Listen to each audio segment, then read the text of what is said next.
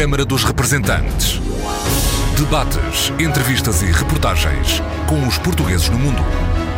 Câmara dos Representantes, com Paula Machado. Olá, bem-vindos ao Câmara dos Representantes. Os portugueses na Alemanha nada têm a temer com a chegada dos refugiados não ultrapassa um milhão e pela frente ainda tem, entre outros, o obstáculo da língua. Esta a opinião de Cristina Dangerfield Vogt, lisboeta, a viver em Berlim, escritora e jornalista do Portugal Post. O caso dos refugiados não ultrapassa um milhão, portanto, a nível de números, não tem grande cabimento ter medo. O maior medo teria sido na altura da unificação das duas Alemanhas, ou deveria ter sido. Acha que neste momento a comunidade portuguesa e os portugueses em geral nada têm a temer? Nada têm a temer, porque os refugiados sírios que chegam não falam o alemão. Eles vão ter que passar por, uma, por um período de aprendizagem da língua, dos costumes, da cultura, do mercado de trabalho e até chegarem ao mercado de trabalho propriamente dito, ainda vai durar muito tempo. Além disso, a Alemanha não só está em situação de pleno emprego, como há falta de trabalhadores especializados em muitas áreas. E, portanto, a senhora Merkel, ao permitir a entrada de determinado número de refugiados, também já está a ter um projeto relativamente calculista, entre aspas. A Alemanha tem falta de trabalhadores especializados em determinadas áreas e estas pessoas, depois de terem passado por uma reciclagem técnica e aprendizagem da língua, poderão vir a colmatar esta lacuna. Há que saber em que área há a falta desse trabalhador especializado e fazer então uma candidatura para essa área na região onde pedem esse trabalhador. Cristina Danger Matilde Vogt, hoje a nossa convidada em estúdio. É autora de dois livros, Um Ano em Tel Aviv, escrito quando viveu em Israel.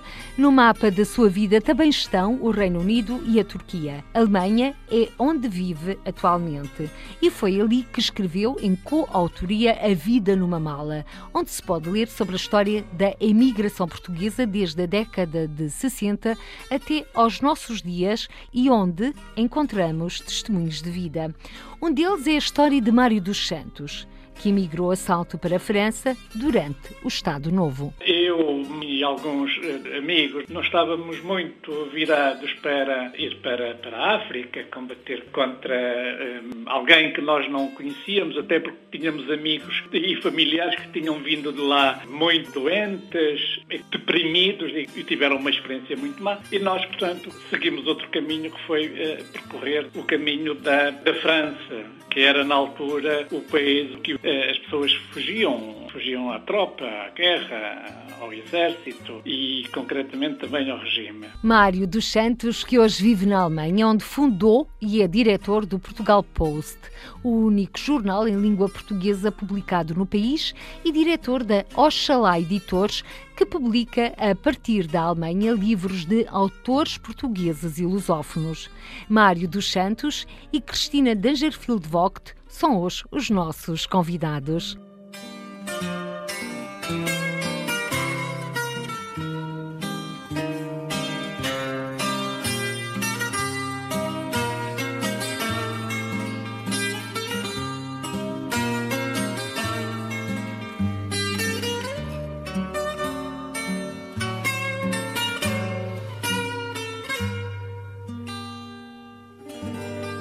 Cristina Dagerfield Vogt, mais uma vez bem-vindo à Câmara dos Representantes. O que é que esteve na origem do livro A Vida numa Mala? Na origem deste livro esteve a história de um português que era desconhecido em Portugal e que era muito conhecido na Alemanha, porque foi o trabalhador um milhão a chegar à Alemanha no âmbito dos contratos de recrutamento de trabalhadores estrangeiros, celebrados entre vários países e a Alemanha, neste caso entre Portugal e a Alemanha em 1964. E no universo dos trabalhadores convidados e que vieram, que foram para a Alemanha ao abrigo deste acordo de recrutamento, Armando Rodrigues de Sá foi o trabalhador um milhão a chegar à estação de comboios de Colónia e que foi recebido com pompa e circunstância pelas entidades locais, pelo Presidente da Câmara, pelo Presidente da Associação do, do, patronato alemão, por uma banda de música. Portanto, é uma personalidade muito importante na história da imigração alemã, com lugar em museus. Um em Colónia e outro em Bonn. Aliás, Armando Rodrigues de Sá, que quando chegou a terras germânicas, recebeu um presente muito especial. Sim, ele recebeu uma mota da marca de Sundab, que ele não sabia conduzir, mas que pousou sobre a mota, montou a mota e pousou para uma fotografia, a segurar um ramo de, de flores, a cravos brancos e um certificado que atestava que ele era o trabalhador um milhão a chegar à Alemanha no universo dos trabalhadores convidados uh, para trabalharem na Alemanha nessa altura.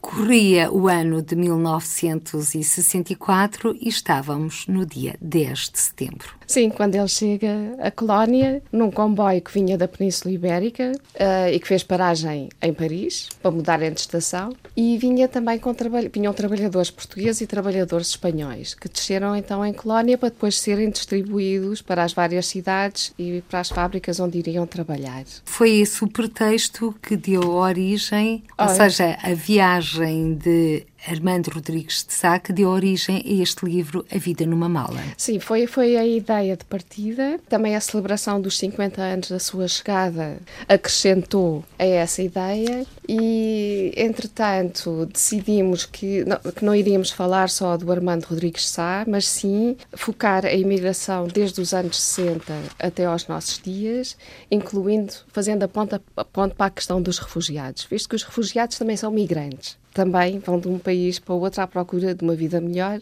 ou para fugirem à guerra, ou mesmo procurar uma vida, não é? Porque muitas vezes estão em, em perigo de ser uh, mortos. Nós contamos a história do Armando Rodrigues de Sá e contamos a história de várias outras pessoas. Várias outras. Contamos a história de um desertor, desertou de Portugal para Paris. Contamos a história de dois portugueses que emigraram nos anos 60 para a Alemanha. Contamos a história de uma família do Minho que emigrou para a França. Contamos a história dos portugueses que foram para Berlim já em 2014, 2015, a nova imigração. E contamos a história de um sírio que veio da Síria para a Alemanha e que percorreu todos aqueles caminhos que os refugiados têm percorrido, com todos aqueles perigos e... E agora, voltando um pouco às histórias que e podemos encontrar as... neste livro, já lá vamos, Cristina, nomeadamente a história desse desertor, como é que ele se chamava? O desertor é o Mário dos Santos, do Portugal Post. Ora bem, era a história que aqui faltava e com quem vamos conversar ainda ao longo deste programa Câmara uhum. dos Representantes.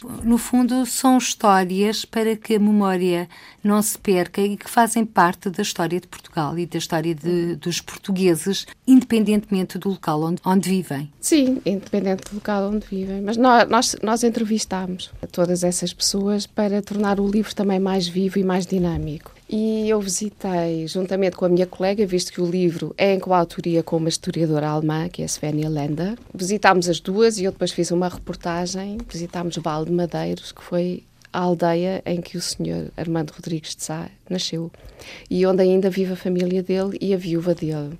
Ali para os lados de Viseu? Sim, relativamente perto da Serra da Estrela também. E foi muito interessante falar com eles e revisitar o sítio onde Armando Rodrigues de Sá viveu, as paisagens por passou e também visitar as lembranças da sua família, visto que ele, esse, o senhor morreu com 53 anos e não foi possível encontrá-lo, mas foi possível encontrá-lo nas memórias que ele deixou e nas paisagens porque ele passou e ao visitar estas lembranças da família. A reportagem é também uma reportagem fotográfica que torna a história dele e da sua família também mais, mais viva e aproxima do, do leitor. Aliás, a Cristina Dangerfield Vogt tem o cuidado de publicar neste livro, A Vida numa Mala, fotografias suas para ilustrarem as histórias. Sim, eu sou fotógrafa, é o meu hobby. Fotografei em todos os países por que passei. Escrevi também um livro, Um Ano em Tel Aviv, que tem 53 fotografias tiradas por mim, em Israel. Já lá vamos isso. Tive uma exposição também no Porto, na Associação Luso-Turca, com fotografias que caracterizam a vida na Turquia. Na Turquia, onde viveu durante três anos, mais concretamente em Bursa. Exatamente. Vivi três anos na Turquia, é um país que eu adoro, onde estou todos os anos, durante um mês, um mês e meio. Para matar saudades. Para matar saudades, falo a língua, aprecio muito a, aquela diversidade que se encontra naquele país. Diversidade cultural. A diversidade cultural, diversidade étnica, linguística, diversidade paisagística. É um, é um país muito, muito interessante, muito rico. É um país muito difícil de compreender à primeira. Porque faz a ponte entre o Oriente e o Ocidente. Exatamente, exatamente, como o Arhan Pamuk tão bem descreve nos seus livros, não é? Os turcos estão, estão muito divididos, têm essa dicotomia eh, em si. E por falar em turcos, olhemos agora aos germânicos. Numa Europa que quase se pode dizer que está em crise, com esta crise dos migrantes, dos refugiados, como é que se vive o dia a dia, nomeadamente a Cristina que vive ali em Berlim? Eu vivo no centro da cidade e no centro da cidade vivem pessoas muito liberais. E esta vivência liberal de pessoas que viajaram por muitos países cria também uma atmosfera e um ambiente muito descontraído relativamente àqueles que de repente aparecem na geografia em que se está. Os refugiados têm sido bem recebidos no centro da cidade e, em geral, em Berlim. Os problemas têm surgido mais em regiões mais rurais, na Alemanha, porque as pessoas não estão habituadas a ver estranhos. E apesar de não terem problemas económicos, o refugiado, o estranho, é visto como qualquer coisa de perigoso. Qualquer coisa que faz medo. O medo do desconhecido. O medo do desconhecido. A verdade é que também muitos portugueses, e não só, temem que os novos migrantes que chegam à Alemanha lhes façam concorrência ao nível do trabalho. Sim, mas isso é, é uma questão que também se pôs quando o muro caiu, porque a partir do momento que deixou de haver a Alemanha democrática e que passou a haver uma Alemanha, os trabalhadores que estavam na Alemanha democrática puderam passar a vir para a Alemanha ocidental trabalhar. Portanto, esse problema já se viveu e aí já se tratou de vários milhões. O caso dos refugiados não ultrapassa um milhão. Portanto, a nível de números, não tem grande cabimento ter, ter medo. O maior teria sido na altura da unificação da Alemanha, das duas Alemanhas, ou deveria ter sido. Acha que neste momento a comunidade portuguesa e os portugueses em geral nada têm a temer? Nada têm a temer, porque os refugiados sírios que chegam não falam o alemão. Eles vão ter que passar por, uma, por um período de aprendizagem da língua, dos costumes, da cultura, do mercado de trabalho e até chegarem ao mercado de trabalho propriamente dito, ainda vai durar muito tempo. E, além disso, a Alemanha é um país que está em situação de pleno emprego. Não só está em situação de pleno emprego, como há falta de trabalhadores especializados em muitas áreas. E, portanto, a senhora Merkel, ao permitir a entrada de determinado número de refugiados, também já está a ter um projeto relativamente calculista, entre aspas. A Alemanha tem falta de trabalhadores especializados em determinadas áreas e estas pessoas, depois de terem passado por uma reciclagem técnica e aprendizagem da língua, poderão vir a colmatar esta lacuna. Portanto, pode dizer-se que quem dominar a língua, ou mais ou menos a língua alemã, e quem for um trabalhador especializado não tem problemas de maior. Não podemos generalizar dessa forma, há que saber em que área há a falta desse trabalhador especializado e fazer então uma candidatura para essa área na região onde pedem esse trabalhador. Aliás, esse é o trabalho que a Cristina e o Portugal Post fazem mensalmente. Dar notícias dos portugueses e orientá-los também. Sim, nós damos notícias sobre a comunidade portuguesa, também a nível cultural, social, económico, financeiro político, mas não somos uma agência de trabalho. Nós não podemos dar uma informação social. Damos alguma informação social, porque temos um consultor que escreve para o jornal, mas essa informação social caberia dar, deveria ser dada pela Embaixada. E, nomeadamente, as pessoas deveriam informar-se antes de partirem. Exatamente. Só se deve partir de Portugal com informação muito concreta e preferencialmente com um contrato de trabalho. E sabendo algum alemão, porque sem alemão é difícil sobreviver na Alemanha. E com alemão já é complicado, sem alemão, então é muito claro, difícil. Claro. Cristina, este livro uh, foi um livro missão, podemos dizer assim, A Vida numa Mala. Foi no sentido que nós queríamos honrar a memória do Armando Rodrigues de Sá, mas a partir da memória dele. Também honraram a comunidade portuguesa portuguesa Sim. na Alemanha. No fundo, todo um migrante, porque o livro também tem duas histórias de imigrantes turcos, porque a imigração turca é a mais significativa do universo da imigração na Alemanha. Hoje em dia há praticamente 3 milhões de turcos ou descendentes de turcos a viver na Alemanha. É um número muito elevado. Eles... É a comunidade mais visível. É a comunidade mais visível que marcou a geografia urbana acentuadamente, com os seus costumes, os seus perfumes, os seus cheiros, as suas lojas, a sua maneira de estar. É, é muito, muito interessante e nós não podíamos descurar essa, essa imigração. E para isso eu entrevistei dois turcos que chegaram nos anos 60 e que foram para Berlim, que era uma cidade morada, portanto, uma situação muito especial. Eles contam histórias muito interessantes no livro. Pode-nos abrir um pouco o livro, já que os nossos ouvintes ainda não o têm na mão, mas espero que uhum. o tenham em breve. Eu posso também falar na estrutura do livro, porque o livro é um livro sobre pessoas que viajam e que nos anos 60 partiram de comboio. Essa viagem de comboio foi refeita pela minha colega com o neto do Armando Rodrigues de Sá. E nós decidimos que a estrutura do livro seria como uma linha de comboio, dois carris que correm paralelos, mas nunca se encontram. Portanto, contamos a história do Armando Rodrigues de Sá e das pessoas que partiram naquela altura, e paralelamente decorre esta viagem 50 anos depois, onde também são contadas histórias de outras pessoas.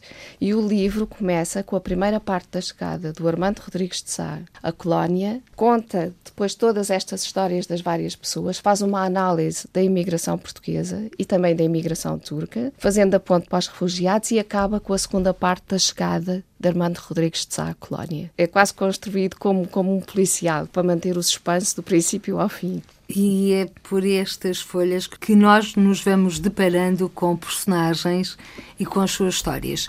Um dos personagens deste livro, A Vida numa Mala, é Mário dos Santos, o desertor. Mário dos Santos, bem-vindo à Câmara dos Representantes da RDP Internacional. Mário dos Santos, quer contar-nos a sua história? Ah, é uma longa, longa, longuíssima história, mas uh, conta-se assim em três palavras. Na altura havia, naturalmente, como sabem, a guerra colonial, e uh, havia uma parte de jovens mais ou menos esclarecidos que eram, enfim, contra a guerra em geral e concretamente contra a guerra nas ex-colónias. E também um pouco, um pouco não, e muito também contra o regime na altura vigente em Portugal. E como uh, eu, enfim, e alguns uh, amigos, nós, nós estávamos muito virados para ir para, para a África, combater contra uh, alguém que nós não conhecíamos, até porque tínhamos amigos que, e familiares que tinham vindo de lá, alguns eh, muito, muito, muito doentes e com bastante, como direi, eh, deprimidos, digamos assim, por terem ido para, uma, para um sítio que não conheciam e tiveram uma experiência muito má. E nós, portanto, seguimos outro caminho que foi eh, percorrer, digamos, o caminho da França, que era na altura o país que as pessoas fugiam para, enfim, fugiam à tropa, à guerra, ao exército e concretamente também ao regime. Foi uma ida a salto. Exatamente, foi uma ida a salto a pé, às cegas, um pouco às cegas, um pouco sem saber o que é que ia acontecer, um bocado ao, ao Deus dará, até porque tínhamos que atravessar um país que na altura também era um, um país com um regime muito, uh, muito duro, que era o, na altura o, o, regime franquista. Espanha? Uh, sim, sim, havia, portanto, era um regime também muito de polícia secreta, a vigiar os movimentos do, dos espanhóis e aquilo era um pouco complicado. E daí e de Portugal até à França foi uma aventura muito, muito, muito dramática, digamos assim, é muito dura, e, mas foi uma experiência que hoje, ao recordar, tem alguma, tem alguma graça naquela tragédia, portanto ainda tem, consegue ter alguma graça. Mas foi muito duro e chegamos à França, éramos três, éramos três exatamente, chegamos à França, o mais difícil foi atravessar a fronteira entre a Espanha e a França, Tentámos três vezes, suponho, e à terceira passámos de uma forma muito, também muito, muito dramática. Foi uma aventura que só visto nos filmes. E e chegámos à França, enfim, e respirámos um pouco a liberdade, um pouco não, muito. Era Paris, uh, Mário dos Santos, era sim, sim, nós, a concretização uh, dos sonhos de quem vivia em Portugal, a liberdade, a democracia. Sim, é o destino era Paris, até porque havia lá instituições, ou instituições não, grupos de, de pessoas que apoiavam quem fugia de Portugal e quem fugia à guerra. E, portanto, o destino, de facto, foi, foi Paris. E... e foi o deslumbramento, Mário dos Santos, ou nem por Ah, isso? foi o... Não, porque também foi, foi um pouco... Eu sei que foi um período difícil, foi fez de tudo. A polícia inicialmente não, não reconhecia as pessoas que fugiam à guerra de Portugal como eh, exilados políticos, tanto é que nós éramos sempre acompanhados de advogados eh, sempre que íamos à polícia, porque eles não reconheciam. Havia qualquer cumplicidade entre os franceses e o, e o, regime português. A muito, a muito custo reconheciam, mas nós íamos adiando, os advogados iam eh, fazendo com que o processo fosse arrastando, arrastando, arrastando, até que depois lá, conseguiríamos, lá conseguíamos o, a permissão de, de, estadia, de trabalho, etc. Mas era complicado. Era, nos primeiros tempos foi, foi muito complicado e depois fazíamos aqueles trabalhos, fazíamos aqueles trabalhos, enfim, que, que todos faziam, que era vender jornais, limpar vidros, escritórios, trabalhar onde fosse necessário. O Mário dos Santos esteve em Paris de 1969 a 1974, Sim. altura em que regressa a Portugal para festejar o pós-25 de Abril, a Revolução dos Escravos, os novos ventos de liberdade. Sim, sim, sim. De, de, de, facto, quando, quando soubemos do 25 de Abril, a primeira ideia foi voltar para Portugal para participar na, na libertação do país, do, do regime. E essa era essa. Houve muita gente que também ficou em, em Paris. E eu, sinceramente, visto assim, eu estou arrependido de ter ido para Portugal deveria ter ficado em França. Uh, deveria ter ficado em França porque depois aquilo também foi complicado em Portugal com uh, o chamado verão crente, uh, aquele processo todo. E enfim, depois houve a desilusão, os jovens queriam a revolução e a revolução nunca mais vinha e, e depois, enfim, as pessoas iam amadurecendo e, e foi também um pouco... mas também foi uma experiência, uma experiência muito rica. E depois o que é que o leva a emigrar para a Alemanha, Mário dos Santos? Eu conheci a minha, a minha ex-mulher, que era alemã, em Portugal, e, e depois resolvemos uh, vir para a Alemanha. Então o Mário emigrou por amor? Uh, se foi por amor, talvez, talvez. Olha, por interesse não foi, porque eu não tinha interesse nenhum em casar. Deve ter sido por amor. Mário dos Santos, que é, e permita-me agora sim que eu apresente, jornalista diretor do Portugal Post, do jornal que está prestes a comemorar 25 anos as bodas de prata aí na Alemanha e também um lutador pela causa das comunidades portuguesas no mundo, sobretudo na Alemanha. Mário dos Santos, que em 2015 se atreveu, posso, posso dizer assim, Mário, a lançar um projeto. A editora Oxalá, para apresentar e dar a conhecer ao mundo livros, obras de autores portugueses e lusófonos em terras germânicas. Como é que nasceu este projeto? O projeto nasceu muito concretamente. Nós recebíamos aqui, ou melhor, eu recebia aqui inúmeras perguntas, solicitações no sentido de se nós publicávamos livros também, estávamos virados também para esse tipo de publicações.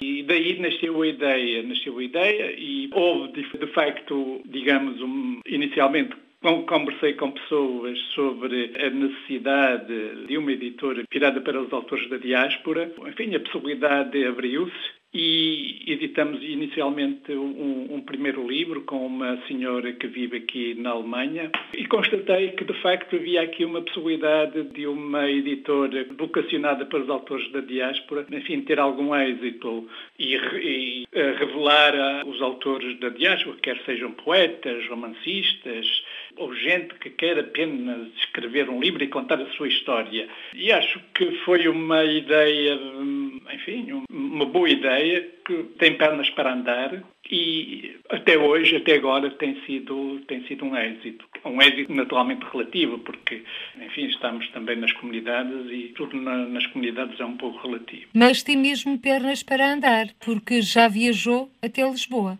Mário dos Santos, com a apresentação do livro A Mulher Transparente no Parlamento Português, ah, sim, eu... autora é Ana Cristina Silva. Exatamente, houve várias, várias apresentações de livros em Portugal, concretamente com o livro da Cristina Dangerfield, com A Vida numa Mala. Ela fez duas apresentações aí em Portugal, no Porto e em Lisboa. E, ultimamente, tem havido, de facto, muitas apresentações de um romance que nós publicamos da autora Ana Cristina Silva, eh, que é uma escritora que está em Portugal, não é digamos, não é das comunidades, não é uma autora da diáspora, mas eh, tem uma ligação à diáspora na medida em que escreve para o jornal, para o Portugal Este livro, concretamente, tem sido um êxito. Foi na passada sexta-feira, houve duas apresentações, uma na, na Covilhã, com a presença também da Secretaria de Estado para um, a Igualdade e Cidadania, na Covilhã, e outra em Belmonte, e o livro tem-se vendido bem, as pessoas têm tido uma boa reação, e o livro está, está quase esgotado. Nós vamos ter que fazer agora uma reimpressão do livro, porque há muitas solicitações neste livro. Agora, portanto, há vários, vários projetos aí para editar eh, outros livros, mas isto ainda está, ainda são projetos. Ainda são projetos, mas são projetos para concretizar. A Cristina Dangerfield, hoje também a nossa convidada do Câmara dos Representantes, está a apresentar-nos o livro A Vida numa Mala. Ela que também é colaboradora do Portugal Post e, ao mesmo tempo, representante Oxalá em Berlim. Mário dos Santos. Sim, sim, a, Cristina tem sido uma excelente, para além de uma boa amiga, que acha o projeto, Oxalá e, até inclusivamente o jornal, duas iniciativas válidas, porque de facto é. Aliás, o Portugal Post é o único jornal existente na Alemanha e ela tem sido uma grande lutadora e defensora e, e repórter do jornal em Berlim, na capital alemã, e também tem feito algumas coisas no, no que diz respeito a à divulgação da Oxalá no, com a organização da apresentação de livros e, de facto, a Cristina tem sido, digamos, uma, aquilo que se chama uma lança em África. Muito obrigada. E neste caso, Mário dos Santos, e para todos aqueles que nos estão a escutar, a Cristina, neste caso, foi mesmo uma lança no Ministério dos Negócios Estrangeiros, porque a próxima edição do Portugal Post, a sair agora em fevereiro, conta com uma entrevista ao Secretário de Estado das Comunidades certo, Cristina? É verdade. É bom para quem nos escuta que ter a noção de que quem trabalha as questões da imigração e, a questão de, e as comunidades, mais que trabalhar, é também um vestir a camisola, Mário dos Santos. Exatamente. A questão da, das comunidades, e não é apenas o, o Portugal todos os jornais das comunidades são órgãos de comunicação social muito, muito importantes e é pena que quem de direito não lhes dê a importância da vida, porque nós fazemos aqui um pouco de tudo, somos, para além da informação que veiculamos, também temos uma vertente social muito, muito importante e, enfim, não, o nosso trabalho, o trabalho dos jornais das comunidades não, não é assim muito reconhecido. E as pessoas lutam para, e a Paula eh, sabe tão bem como eu, as pessoas lutam para que os jornais sejam um elo de, de aproximação não apenas entre a própria comunidade de cada país, não é? Promove pontos, mas também entre as comunidades no mundo, entre a comunidade localmente e Portugal. E isto faz a coesão das comunidades, porque um jornal como o Portugal Post e como outro eh, contribui em muito, em muito para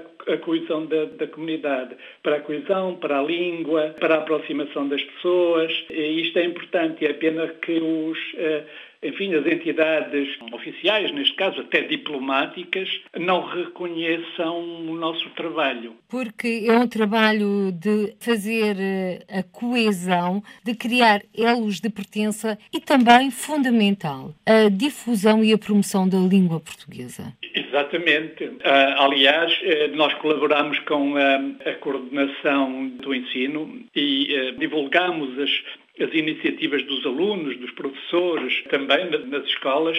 Para além disso, o Portugal Pode, neste caso, eh, procura eh, colaboradores, cronistas, neste caso, conhecidos até, como José Luís Peixoto, um escritor português que é cronista do Portugal Post e é, digamos, naturalmente, ao, ao escrever no, no, jornal, nós estamos a contribuir para a difusão da nossa língua, dos escritores neste caso, da própria cultura e depois temos, o, temos enfim, temos vários, vários escritores, como que seja também o caso da Ana Cristina Silva, o Miguel Sismansky, há outros, não me estou agora a lembrar, e é importantíssimo. E, e ao, procurar, ao procurarmos que estes uh, cronistas escrevam no jornal, é exatamente com esse sentido, é de dar valor, de dar valor à língua para as pessoas. Quer dizer, não, as pessoas não precisamos de ser intelectuais para, para ler, não é? Para gostar de ler e gostar de ler quem escreve bem. E isso é o nosso, pelo menos é o objetivo do jornal do Portugal Post. Muito obrigada, Mário dos Santos, por nos ter aqui apresentado o Portugal Post e também contar-nos as suas histórias e também falar de alguns projetos futuros, que não disse quais, não é? Da Oxalá, esta editora que visa dar a conhecer autores portugueses e lusófonos. Mário dos Santos, a questão que se coloca as questões que se colocam são: quem estiver interessado em ler o Portugal Post, como deve fazer e quem estiver interessado em publicar através do Oxalá também como deve fazer. Portanto, para quem quiser ler o jornal, basta ir à, à edição à, à, internet, procurar em Aí as pessoas encontram as informações de como receber, quanto custa, etc., eh, para receberem em casa o jornal. Exatamente eh, acontece o mesmo com a Oxalá Editora, www.oxalá laeditora.de e aí encontrarão também todas as informações com vista à publicação de um livro, se for o caso, e, e os contactos que estão eh, na internet. Mário dos Santos, diretor, fundador do Portugal Post, o jornal que está prestes a festejar as bodas de prata na Alemanha. Mário dos Santos, que lançou no final de 2015 a editora Oxalá, para dar a conhecer autores portugueses e lusófonos. Mário dos Santos, um homem das comunidades, um cidadão do mundo. É assim, Mário? É... Sim, sim. Cristina, já que o Mário está um pouco tímido, como é que o define? Já que o conheço bem? Uma pessoa muito sensível, muito criativa, muito inteligente e que se sabe adaptar aos tempos, não fica parado num passado. É uma pessoa que sabe olhar à sua volta, apreciar as pessoas, apreciar onde está, observar como a política se está a desenvolver, como a cultura se está a desenvolver e pensar numa estratégia para se adaptar ao presente e projetar o futuro. Mário dos Santos, muitos sucessos e felicidades e até um dia destes aqui aos microfones da IRDP Internacional. Muito obrigado e cumprimento. Mário dos Santos, a história de uma vida hoje aqui na IRDP Internacional. A nossa convidada em estúdio é Cristina Dangerfield Volte. Ela, já o dissemos, é jornalista, colaboradora do Portugal Post e também escritora. Cristina escreveu A Vida numa Mala, mas há cinco anos lançou um livro, Um Ano em Tel Aviv. Experiências de quem viveu em Israel. Sim, uh, eu vivi em Israel de 2007 a 2011, em Tel Aviv, e quando cheguei àquele país, que é um país muito mediático, todos os dias está nas notícias, fiquei muito surpreendida por chegar a um país no meio do Médio Oriente que era tão ocidental, principalmente quando se vive em, em Tel Aviv. Estava muito calor, apercebi-me que havia uma parte da população que vivia em plena democracia e uma outra, aos 20% de palestinianos, que viviam de outra forma. E fiquei muito chocada por todo aquele contraste e comecei a escrever as minhas impressões sobre Tel Aviv e mais tarde uh, viajei pelo país e fui escrevendo à medida que viajava. Acabei por escrever um livro que é sobre a Israel, o Ocidente da Linha Verde. Sobre a Cisjordânia ainda não saiu, mas está quase pronto. E escrevi sobre a história do país, sobre a cultura, sobre a língua, sobre o dia a dia das pessoas, sobre aquilo que observei também no dia a dia, sobre as várias populações que lá vivem. É um livro de certa forma intimista, mas também por outro lado muito objetivo, porque descreve como se vive o dia a dia em Tel Aviv, que é uma coisa que não aparece nas notícias sobre, sobre o país. E tem a tal exemplo, dimensão. Por favor como é que, por exemplo, houve uma guerra em Gaza, quando nós estávamos a viver em Tel Aviv. Gaza fica a 60 km de Tel Aviv. É muito Viveu perto. Em Tel Aviv entre 2007 e 2011. Sim. E nessa altura, creio que foi em 2000, de 2009 para 2010, houve uma guerra entre israelitas e Gaza, os israelitas bombardearam Gaza. E nessa altura, eu estava em Tel Aviv, que fica apenas a 60 km de Gaza. E as pessoas estavam sentadas nos cafés, nos restaurantes, faziam a sua vida normal. Riam, iam à praia, faziam windsurf. A vida corria como se estivesse no país mais pacífico do mundo. E havia uma guerra a 60 km de distância. Estavam pessoas a morrer, estavam crianças a morrer, estavam hospitais a ser bombardeados. Tudo isso é muito estranho para uma pessoa que não é israelita ou palestiniana, provavelmente. Uma pessoa que está a olhar de fora para dentro, estando lá dentro. Ou seja, a guerra é um fenómeno diário, portanto, aprende-se a conviver com ela.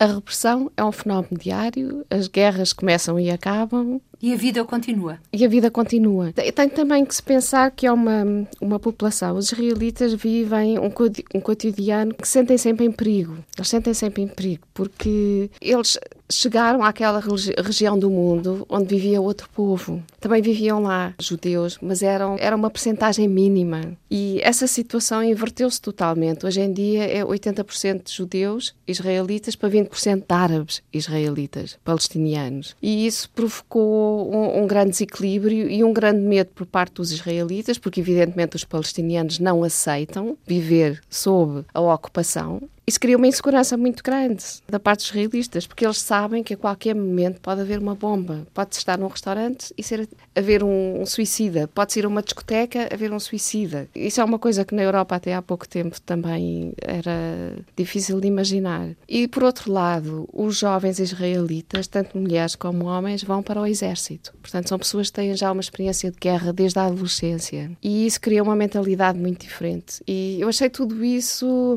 como europeia, muito chocante e, por outro lado, muito fascinante. E isso fez-me escrever um livro sobre Israel. Um livro que não escreveu com o seu nome. Escrevi com pseudónimo, visto que o meu marido estava numa posição semi-oficial em, em, Israel e deu mais liberdade. Eu escrevi o livro enquanto estava a viver em Israel.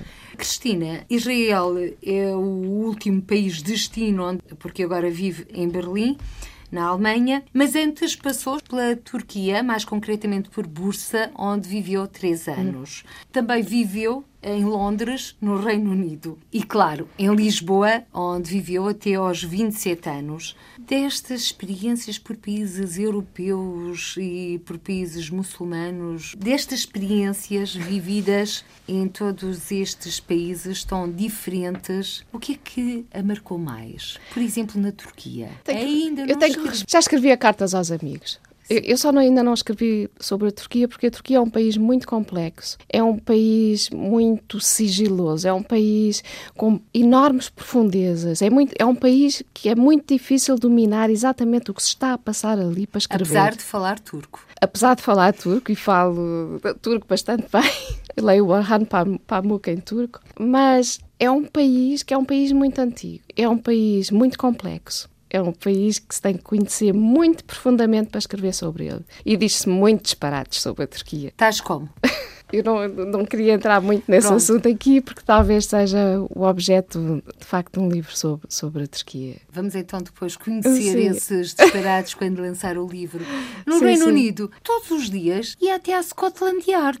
sim, eu não ia todos os dias. Mas ia quase, ia com mas ia, muita, ia muitas vezes e, e, quando trabalhava para eles era mais no sentido de fazer a interpretação nas prisões, nas esquadras de polícia ou nos tribunais. Estava, eu estava na lista da Scotland Yard como tradutor tradutora e intérprete e era chamada para vários trabalhos e isso foi muito interessante. Os ingleses têm uma postura muito, muito correta e... Muito british. Muito british. Agradeciam de tal forma, simpaticamente, que eu só tinha vontade de trabalhar para isso o melhor possível, a 120%. Uma, era uma coisa muito engraçada. E quando ia fazer interpretações nas esquadras de polícia que ficassem em zonas mais perigosas da cidade, eles iam pescar. Iam pescar à estação menos perigosa de, dessa zona e levavam-me então para a esquadra ou, ou, para a prisão onde eu iria interpretar. E, e, tive situações de fazer a interpretação, portanto, tradução ad hoc, numa prisão de alta segurança. Isso foi muito estranho, entrar por todos aqueles portões que se vão depois fechando nas costas. Foi uma sensação de claustrofobia horrorosa nas duas ou três primeiras vezes que entrei numa prisão desse tipo. E é como nos filmes americanos. Exatamente. Exatamente. Estar sentada numa sala à espera que entre um recluso e, entretanto, outros reclusos irem abrindo a porta, fazendo perguntas, mas com um ar que me meteu algum medo. Mas está aqui Vivinha da Silva. Sim, estou aqui vi Vivinha. e todas estas experiências têm sido muito enriquecedoras, principalmente a experiência de passar por países com religiões diferentes. Eu já não sou a mesma pessoa que saiu de Portugal aos 27 anos e meio. Eu sou a pessoa que foi aculturizada de certa forma e que viveu diretamente, em direto, outras identidades, outras culturas e outras religiões. E isso tornou-me uma pessoa muito mais tolerante. Até para chegar à conclusão que Deus é só um e que, no fundo, as três religiões abraâmicas não são muito diferentes. Porque se nós pensarmos o Islão, de que tantas pessoas têm medo devido ao, ao Islão militante, o Islão no fundo, o que é? É o Antigo Testamento, reconhece Jesus Cristo como profeta e Maria como uma pessoa muito especial e mãe de Jesus Cristo. E isto é uma coisa que é muito pouco falada. Eu lembro-me de apanhar um táxi em Jerusalém e de ter um condutor árabe e dele me dizer isso. Ah, é cristã? Nós gostamos muito de Jesus Cristo. E era um muçulmano. É o profeta antes de Maomé. Isso deixou-me fascinada que houvesse tanto respeito por Jesus Cristo e que ele me dissesse e Deus é só um. E outra coisa muito engraçada em Israel é que hum, há cristãos árabes de várias confissões e esses cristãos cristãos árabes, quando nas missas, ao domingo ou ao sábado nas igrejas, a palavra Deus em árabe é Allah. Isso é uma coisa muito interessante, porque na missa católica ou da Igreja Ortodoxa do Oriente, ou católica do Oriente, não se diz Deus na nossa língua, diz Allah, é a palavra para Deus. Histórias que vamos ter a oportunidade de ler nos livros que estão quase aí a sair para nos deliciarem. Cristina Dangerfield Volte, estamos a chegar ao fim deste Câmara dos Representantes. Foi um gosto tê-la como convidada aqui em estúdio. Também o Mário dos Santos, que entrou via telefone, ele que vive na Alemanha e que também participou neste programa, mas é assim que lhe cabem as últimas palavras. Ah, muito obrigada. Já agora queria só uh, mencionar que A Vida numa Mala já vai na segunda edição, o livro A Mulher Transparente também vai para uma segunda edição, são tudo livros da Oxalá. O livro Caminhada, do senhor alemão Eberhard Fedka, também publicado pela Oxalá, também já vai na segunda edição, ou irá brevemente. Está esgotado, é impossível obter o livro, portanto vamos para uma segunda edição. Eh, recordo que a Cristina Dangerfield Vogt é a representante da Oxalá em Berlim. E Oxalá que assim continue a fazer este trabalho, quer na editora, quer no Portugal Post. Oxalá. Os maiores sucessos. E antes de nos despedirmos, traduza-nos Oxalá. Inshallah. Que quer dizer? Que quer dizer Oxalá em português. Que quer dizer se Deus quiser. E com estas palavras uhum. Ficamos por aqui nesta edição do Câmara dos Representantes. Até ao próximo encontro. Seja feliz. Câmara dos Representantes. Debates, entrevistas e reportagens com os portugueses no mundo. Câmara dos Representantes, com Paula Machado.